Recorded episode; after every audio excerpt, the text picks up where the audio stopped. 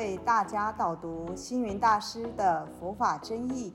本套书有三册：第一册《佛法义理》，第二册《佛学思想》，第三册《佛教常识、佛门形式》，总共三百多个主题。大师以各种譬喻言说、引经据典，将佛教的教理、仪制、名相、应用等，直唱佛陀教法慈悲、智慧、平等的精神。此即是给人欢喜、信心的人间佛教。各位佛光人，各位护法居士，大家吉祥。今天的主题是四法界。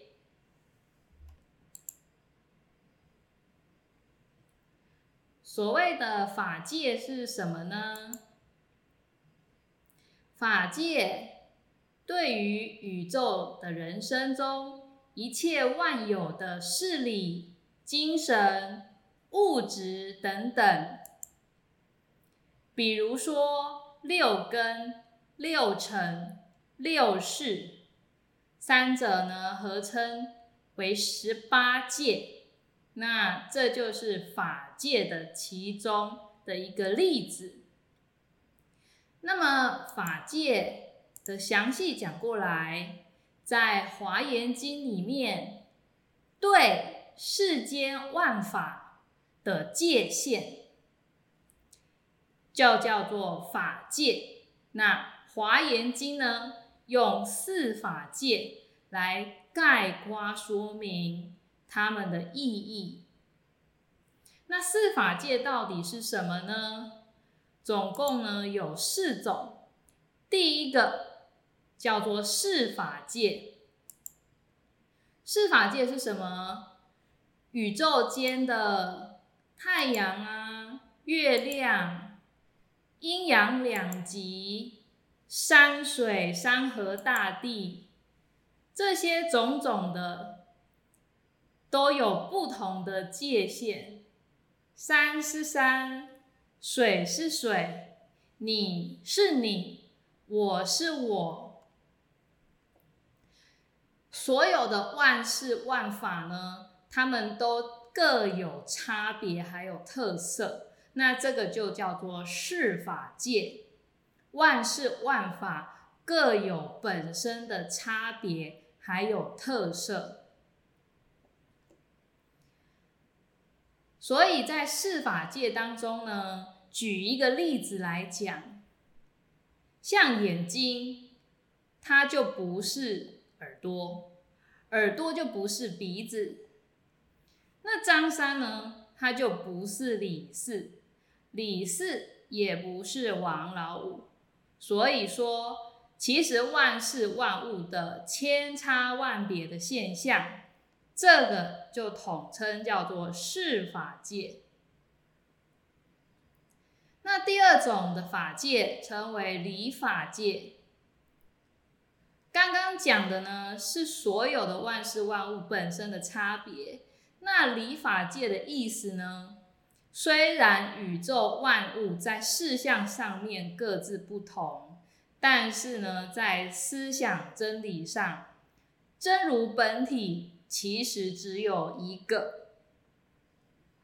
宇宙法界唯有一心，这个就是我们共尊的一种美德。那我们应该要怎么去解释这个理法界，让大家比较了解呢？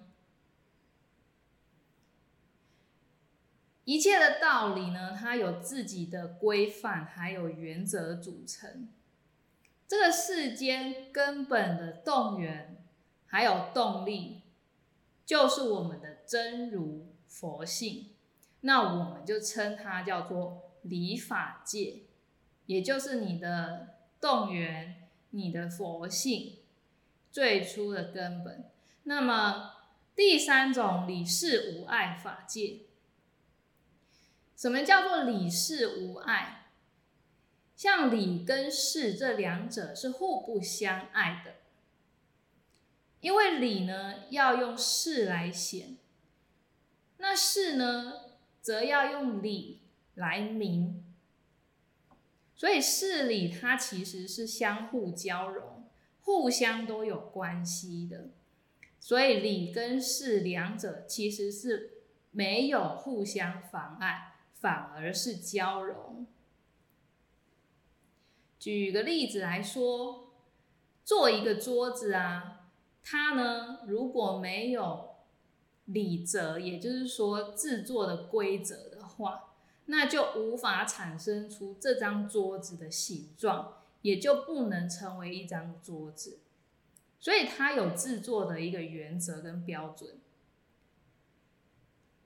又比如说，像在盖一栋房子，如果在盖房子的一开始是没有计划跟草案，那么这个房子就很难去成就它。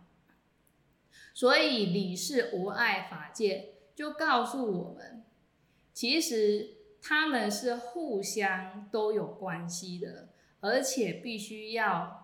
互相协助，才能达到圆融，才能有所成就。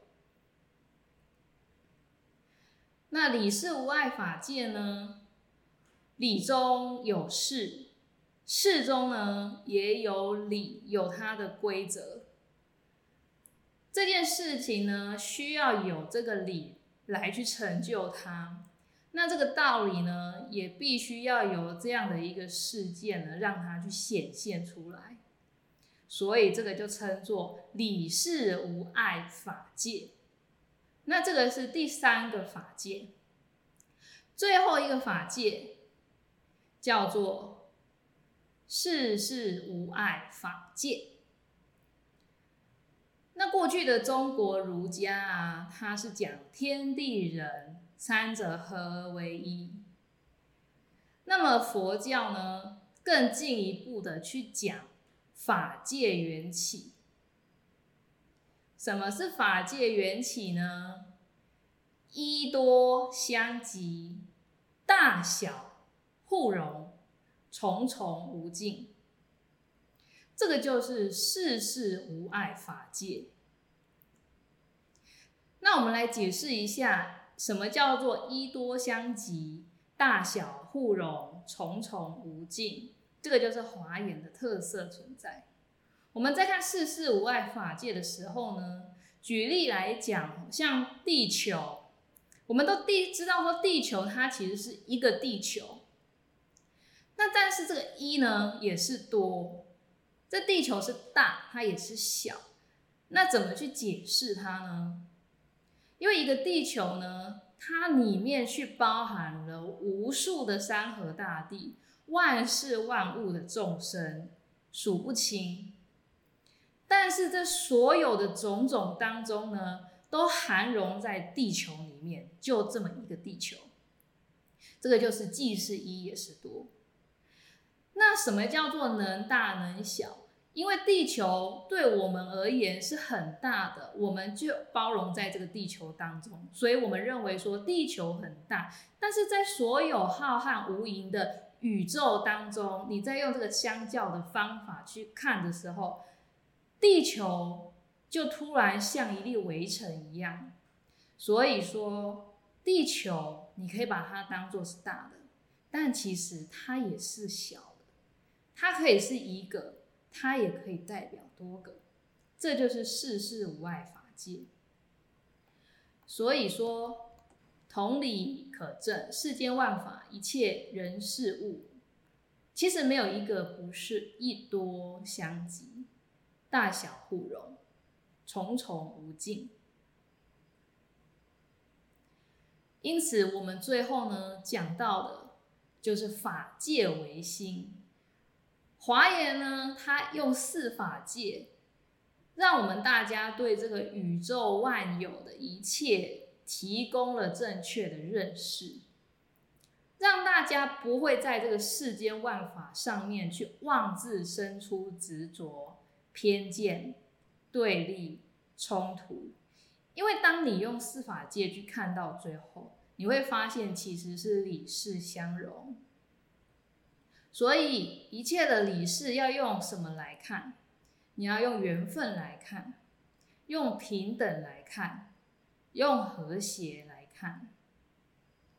法界为心，用我们的心来看，这就是我们华严四法界带给我们大家的基本启示。感谢大家的聆听，如有疑问，请于影片下方留言。祝福大家六十吉祥，深入经藏，智慧如海。